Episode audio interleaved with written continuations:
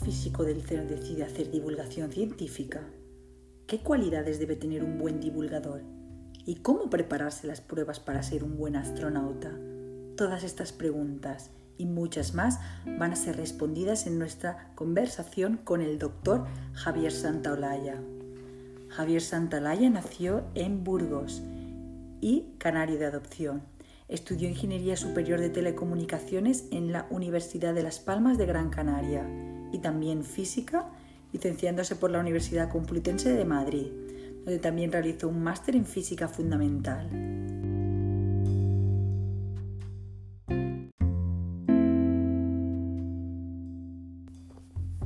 Realizó una estancia en la Agencia Espacial Francesa y se doctoró en Física de Partículas en el CERN, Ginebra, con una beca del CIEMAT.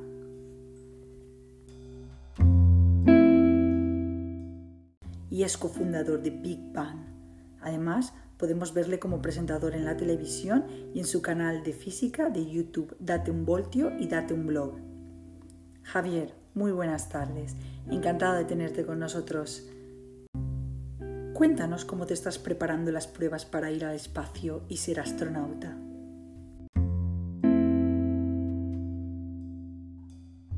Sí, sí, sí, a ver, eh, son pruebas que no es fácil preparárselas porque no son como las pruebas de bombero o las de, o la de mm, policía, en la que se presenta mucha gente, hay todos los años plazas y hay una tradición y la gente sabe lo que va a ocurrir.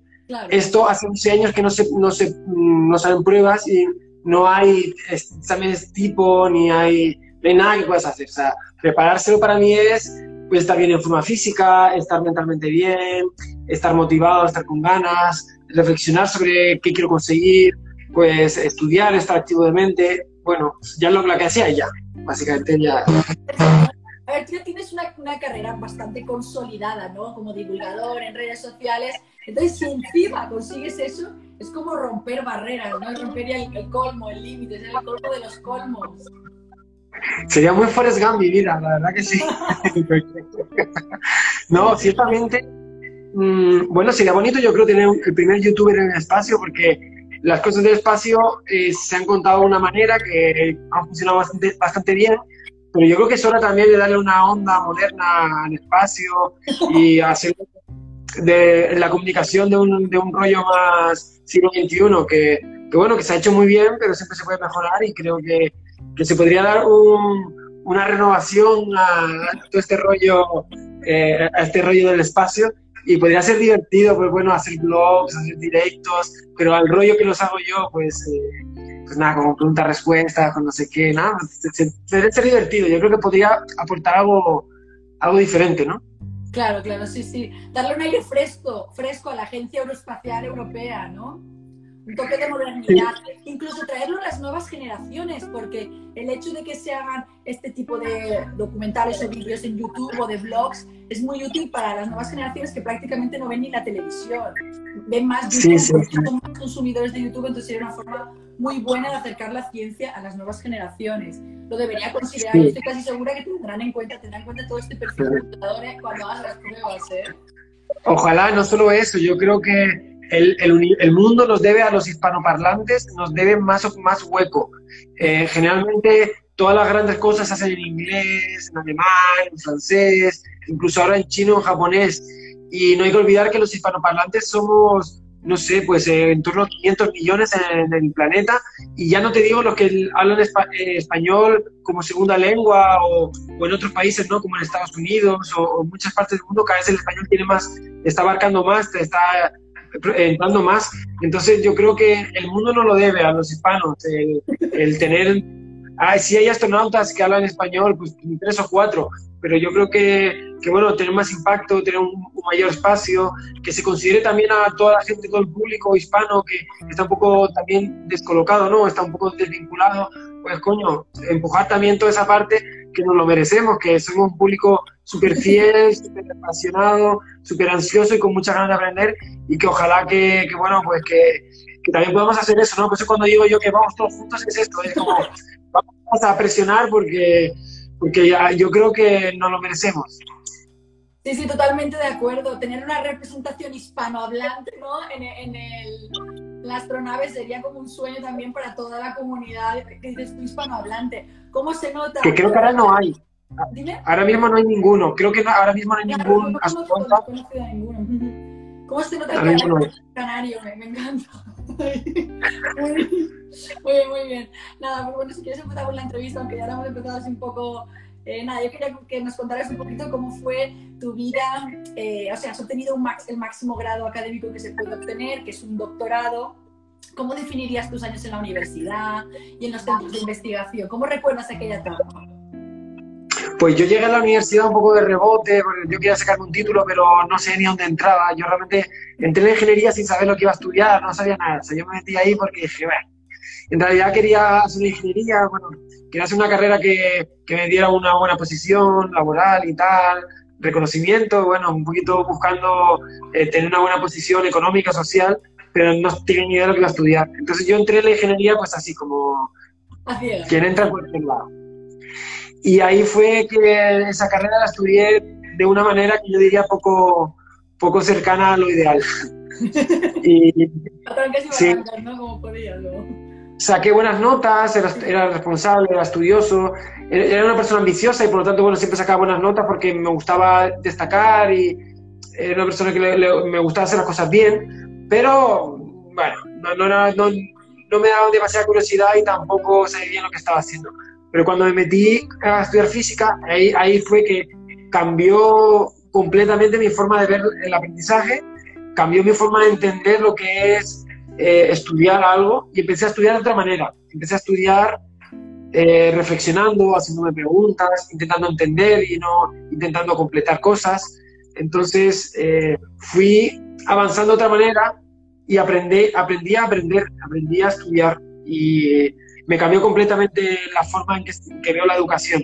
O sea, es un antes y después. Y ese segundo, Javier, fue quien más disfrutó la universidad del aspecto de aprender, de de intentar sacar cosas a los profesores. O sea, realmente aprendí mucho, aprendí una barbaridad. Qué historia tan brillante y tan inspiradora, ¿no? Que siempre eh, eh, la primera eh, opción que escoges no siempre puede ser la correcta y sobre todo cuando tenemos 17 años, que es cuando nos obligan a escoger una carrera y luego tienes que decidir y luego pues encaminar. Yo siempre les digo a los, a los jóvenes, porque yo doy clase en la universidad, pero incluso a mis sobrinos o a la gente más joven, que cuando estudien algo que sea lo más amplio posible, porque luego la vida da muchas vueltas, entonces que siempre puedas tener las máximas puertas abiertas. En tu caso, claro, quieras o no, la ingeniería de telecomunicaciones presentaba también mucho las bases para la física, ¿no? Sí, sin duda, sin duda que no fue un paso atrás, un paso falso. De hecho, soy de las personas que piensan que la vida no, no cometes errores, o son aprendizajes que te encaminan hacia donde quieres llegar yo en la ingeniería no lo veo como un error, fue algo donde aprendí muchísimo y me preparó de una manera especial y fue, es mi camino, mi camino es único, solo lo he hecho yo así, pero es, mi, fue mi forma de aprender sobre la vida.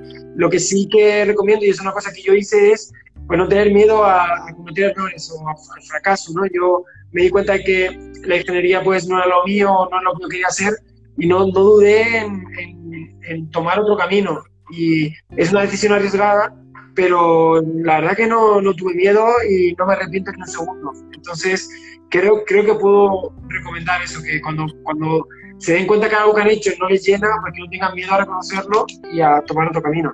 Fenomenal, qué, qué, buen mensaje, ¿no? Qué buena lección de vida, muy bien.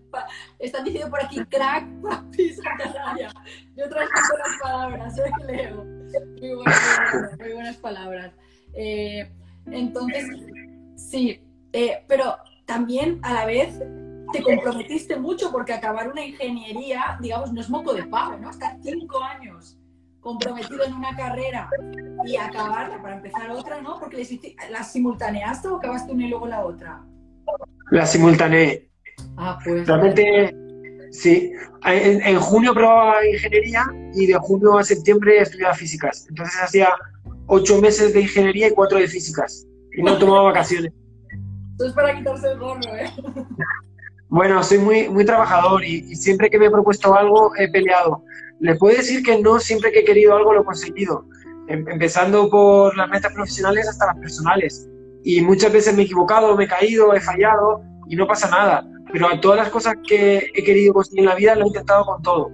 Entonces, he de decir que eh, la mayor parte de las cosas que he intentado las he conseguido, pero porque he sido muy trabajador, siempre he dado todo, todo de mí y he sido una persona pues siempre que me he involucrado mucho con mis sueños, que eh, siempre me, he ido con la mejor de las actitudes de aprender, de mejorar, de superarme. Eh, además, siempre con, espero que además le entiendan que como con una ambición personal de la, más, de la forma más sana posible. Realmente nunca fui competitivo, agresivo, nunca he pisado a ningún compañero, siempre en clase compartía apuntes y explicaba cosas a mis compañeros, que es una cosa que no se puede confundir, ¿no? Yo soy súper ambicioso, e intento ser siempre el mejor, pero nunca compito, o sea, nunca me he visto pisando a nadie, siempre soy muy cooperativo, colaborativo, porque la, la, vida no es así y, el que vaya por ese camino se va a dar cuenta de que no es verdaderamente la mejor forma de, de progresar. Muy bien, muy bien, qué palabras tan inspiradas, qué bonito todo lo que dices, Javier, ¿no? Es flipante. Sí, sí. ¿Y, ¿Y, alguna anécdota que puedas contar de tus tiempos en la universidad que recuerdes? ¿De las buenas o de las malas? De la que quieras, yo te dejo, te dejo ventana libre. Es que es muy, muy abierta. Bueno, tengo muchos recuerdos de la Universidad de, de, de la Ingeniería. Eh, bueno, tengo, tengo anécdotas muy bonitas. Había, había un profesor Voy a, contar dos muy nerds, ¿vale? Eh, tengo de todo, tengo de las feas, de, que me echaran de clase, de suspender exámenes, de copiar, tengo, tengo anécdotas feas. Pero voy a contar dos bonitas, no por nada, sino porque me acaban de venir a la cabeza. Claro. En, en, Teleco tuve un profesor que me encantaba, que daba matemáticas, eh, cálculo daba. Y era muy gracioso, muy gracioso, me reía mucho en clase y aprendí mucho con él. Fue mi mejor profesor y yo si fuera profesor intentaría ser como él una persona graciosa, amable, divertida, que pensaba siempre en el alumno. Eh, yo es que no me imagino la educación de otra manera. Y me gustaba tanto, tanto, tanto que, que una, y me reía mucho con él. En particular, hacía una cosa que era muy divertida. Se ponía Roes, Roes, bueno, en la pizarra, hacer Ros, la letra Ro, se ponía a hacer muchas Roes, Roes, Roes, Roes. Y me reía mucho. Y cuando, cuando yo ya hubo, hubo aprobado la asignatura, fui una vez a su clase eh, con un amigo que nos rió mucho con él, no de él, solo porque sabíamos que iba a hacer esa clase de, de, cambio, de cambio de coordenadas y nada, pues nos colamos en clase, eh, nos, nos, reconoció además, yo creo, y no podíamos parar de reírnos, bueno, fue nada, una tontería. Y la otra es que hice algo parecido en físicas con un profesor que me aprobó, pero yo no aprendí lo suficiente porque no tenía nivel, no porque no quisiera, sino porque por una cosa rara aprobé. Y al año siguiente le pedí si me dejaba a repetir las asignaturas de cero aún habiendo aprobado y él me dijo que sí. Y, repetí la asignatura, estando en primera fila, no falté ni un día clases. Y el último día de clase vino un profesor súper emocionado, me dijo que le había impresionado mi trabajo y que quería subirme la nota. Y yo le dije que no lo necesitaba, que no quería. Me dijo, bueno, pero es que yo necesito hacerlo porque de verdad que cuando alguien no un esfuerzo así, quiere valorarlo. Y me dijo, lo único que necesito es que te presentes al examen, porque es que no tengo forma de mejorarte la nota si no te presentas. Y bueno, pues me presento. Me presenté y me puse un 9. Ah, muy bien, enhorabuena. qué bien. Es una asignatura que además fue clave. Es una asignatura de esas que, que luego marcó mucho mi futuro profesional porque es, digamos, la, la base de la física cuántica, de la física de altas energías, donde hice la tesis después. Entonces, bueno, luego me vino muy bien. Claro, sí, sí, al final hacer un pequeño esfuerzo en cosas que te gustan y que luego que sabes que en un futuro te van a, digamos, a, rendir, pues vale la pena, ¿no? Sobre todo si sabías que ibas a hacer un, doctorado en física de partículas en ese campo, ¿no? Sí, sí, sobre todo ya les digo, eh, pueden engañar a muchas personas, pero a ustedes mismos no se van a engañar. Y hay una diferencia muy clara entre aprobar y aprender.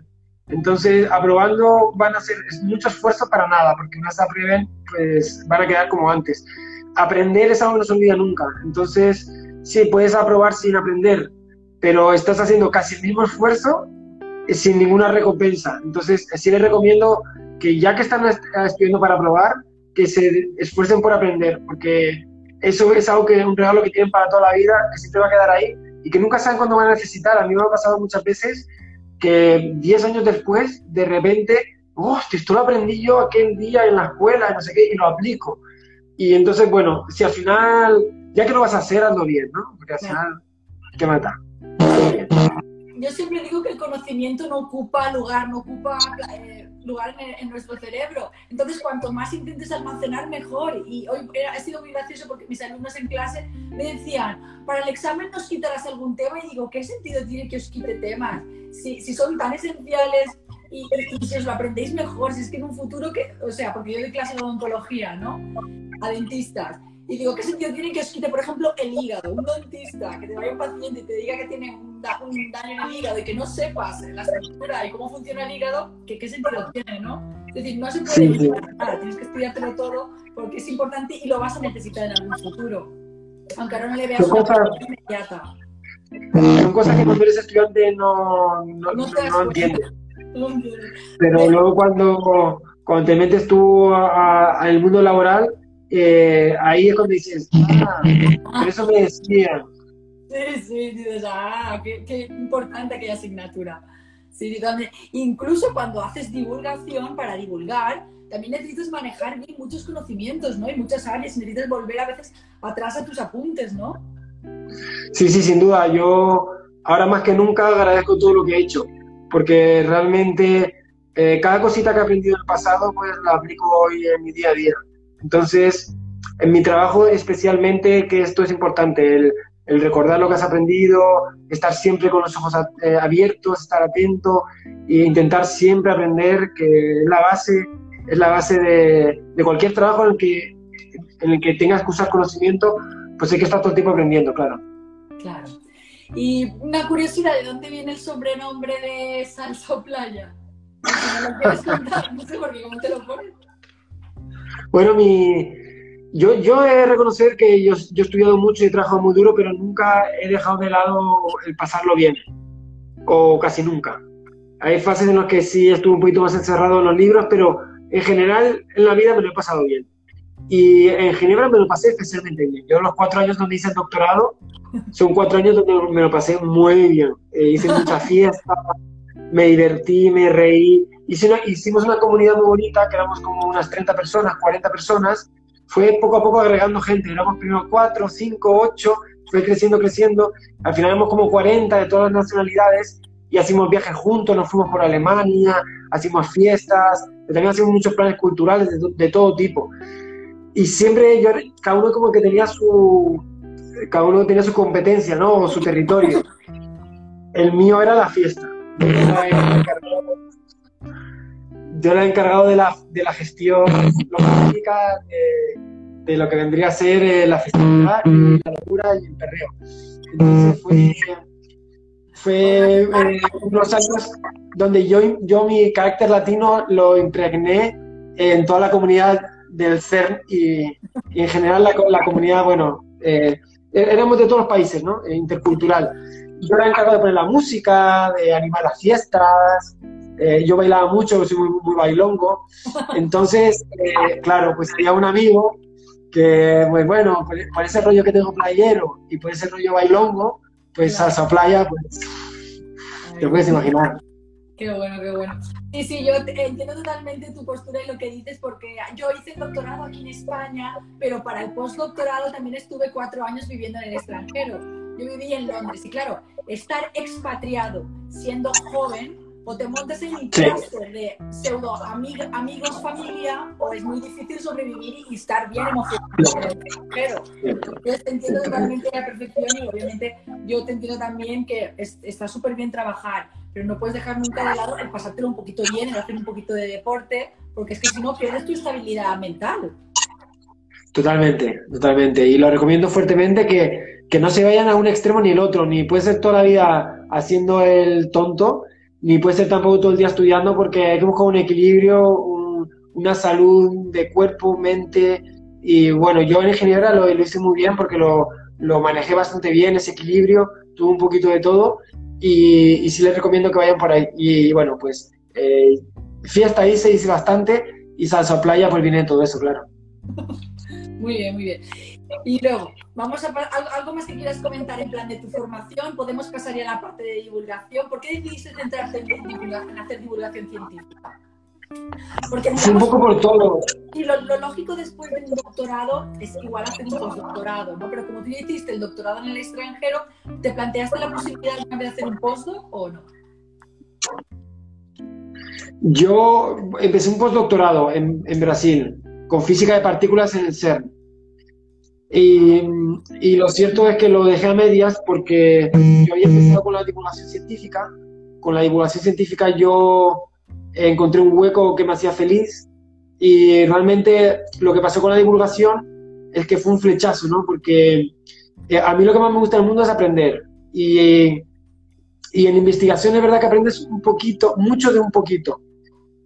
Y eso a mí me, está, me estaba generando frustración porque eh, te cierra mucho, ¿no? Pues a veces cuando te dedicas muy fuerte a una sola cosa, pues aprendes solo un poquito. Y yo tenía muchas ganas de aprender de muchas cosas. Entonces, en la divulgación encontré una forma de aprender de todo y encontré también una forma de, de, conectar con la gente, que es otra cosa que a mí me gusta y que en el doctorado yo veía que me, faltaba, esa capacidad de llegar a la gente, de conectar, y luego también que sentía que, en la sociedad hispana eh, faltaban referentes científicos y faltaba gente que, bueno, te estoy hablando hace ocho años, ¿no? Ahora es bastante ya más común y hay muchos más divulgadores, pero hace ocho años no había tanto. Entonces, eh, en ese momento me di cuenta que faltaba, había un hueco ahí por rellenar y bueno, pues ¿por qué yo no? Y había hecho tantas cosas y había estudiado tanto que sentía que tenía muchas cosas que contar.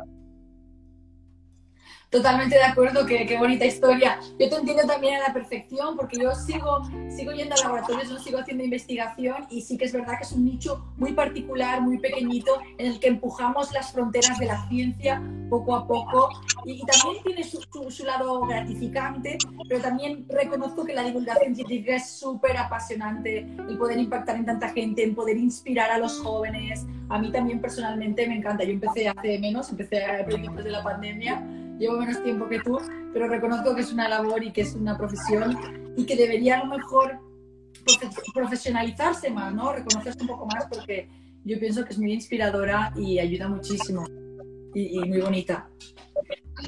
¿Tú cómo lo, cómo lo, compaginas? Porque llevas YouTube, llevas Insta, ¿cómo compaginas tu labor de divulgación? Luego también es, escribiendo libros. Pues lo paso mal, la verdad, porque, eh, porque soy una persona además muy colaborativa, que le gusta mucho, me gusta mucho hacer proyectos pequeños, pero grandes también, o sea, me gusta hacer de todo y, y pues bueno, es cierto que cuanto más, eh, más alcance tengo, pues más me salen cosas. Me gusta mucho decir que no, porque me gusta apoyar todas las iniciativas, pero es verdad que la agenda se me complica. Entonces, eh, lo, lo, llevo, a, a rato lo llevo mal porque porque es una agenda muy exigente donde todo el mundo, pues las marcas, eh, los proyectos cada vez exigen más, los, los, vídeos de YouTube cada vez todo el mundo pide más vídeos con más calidad, entonces eh, lo, llevo, lo llevo regular porque eh, me gusta mucho mi trabajo y eso hace que yo me vuelque mucho, pero también es cierto que el tiempo es, es finito y que no se puede hacer de todo. Entonces, frustración por no poder hacer todas las cosas que me encantaría hacer, por ejemplo, me, me escriben muchos, muchas universidades para que dé conferencias, muchos institutos para que dé conferencias, y estoy diciendo a todos que no, porque no me da la vida, he tenido que contratar a dos personas para que me lleven la agenda y me lleven los mails y demás, y es triste tener que decir que no a cosas que te apetecen mucho, sobre todo proyectos más chiquititos y demás, que, que a mí también siempre me ha gustado apoyar, pero bueno, es que es la realidad, no, no, no puedo multiplicar por ahora. Te entiendo.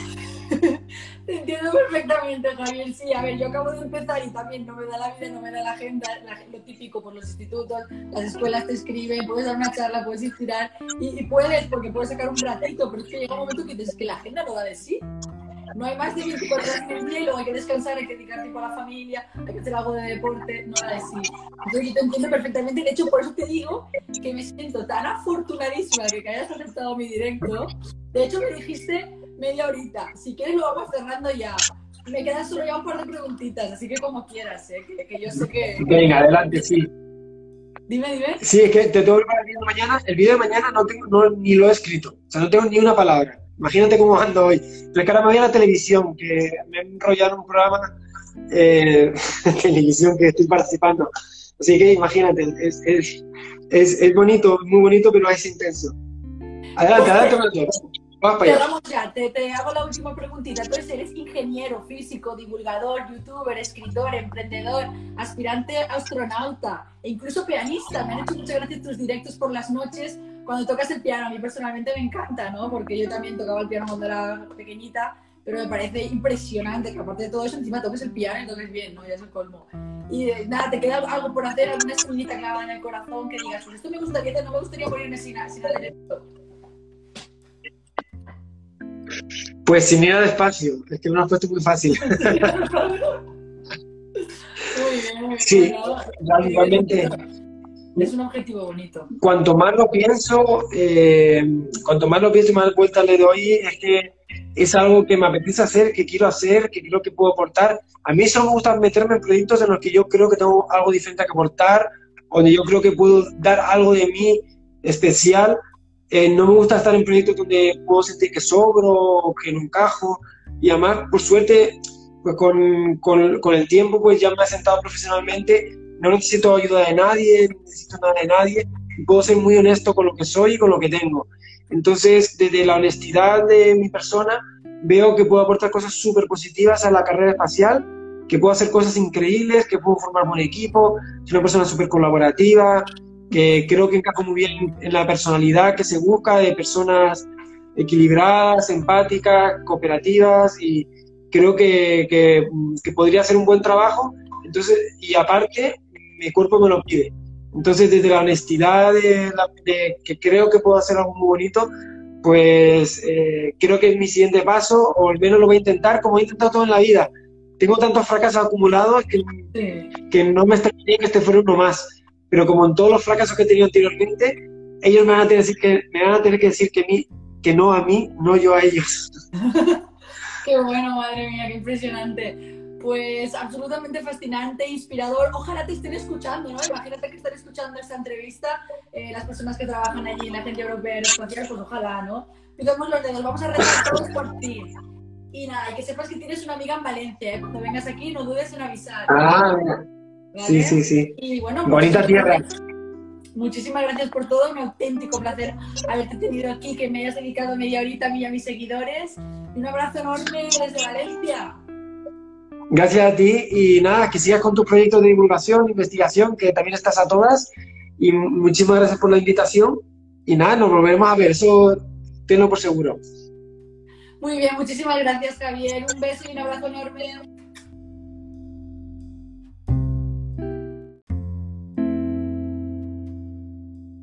Dale a me gusta y suscríbete para no perderte ningún episodio.